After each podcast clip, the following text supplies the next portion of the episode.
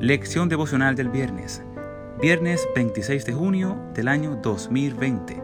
Los enemigos menos pensados. El falso testimonio es desechado. El que sabe escuchar puede hablar siempre. Proverbios 21, 28.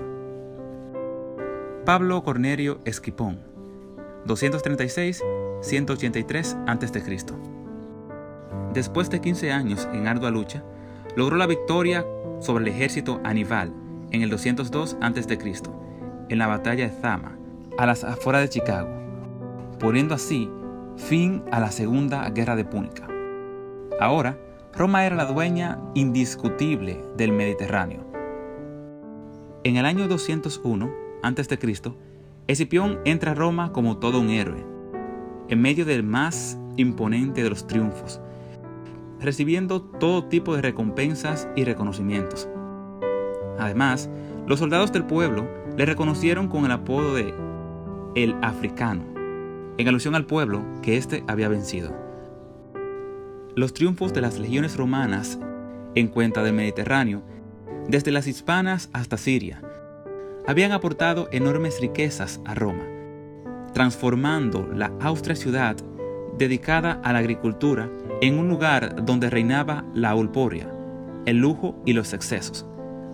Para mucha gente, tales cambios eran la causa de la corrupción moral y la adaptación de estilo de vida de griegos.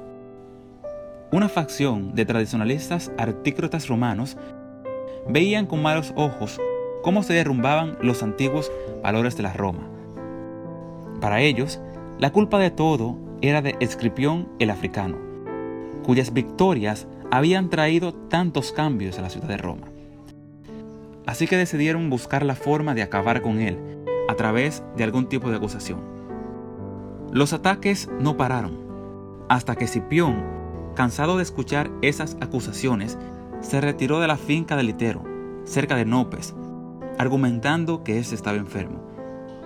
Ante esa situación, los tribunos pelitos propusieron ir en busca de él para seguir juzgándolo pero Tiberio Separio Graco era enemigo personal de Tipión y dijo, Vas a estar aquí a vuestros pies, tibunos, el gran Esquipión y conquistador de África.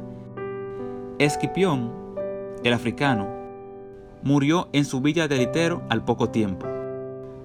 Senaca podía escuchar en sus labios la siguiente palabra. Sírvete, oh patria, de mis grandes triunfos, de mis beneficios y sin mi presencia He sido para ti la causa de la libertad. Seré también la prueba de que me tienes.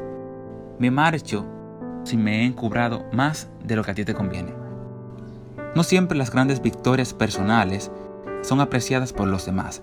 Incluso, en ocasiones, lo que a nosotros nos parecen importantes logros son interpretados por otros como terribles calamidades. Las personas ingratas no tienen problemas en calumniar y destruir a quienes les han dado todo tipo de beneficios. Más bien, están cegadas con el odio, la envidia y el resentimiento. Este día, ruega al Señor que te ayude a ser agradecido con los demás y a no ser parte de ese grupo quienes calumnian a sus benefactores. Esto fue la lección devocional del viernes, viernes 26 de junio del año 2020.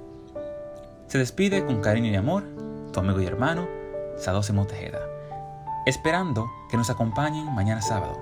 Que Dios te bendiga.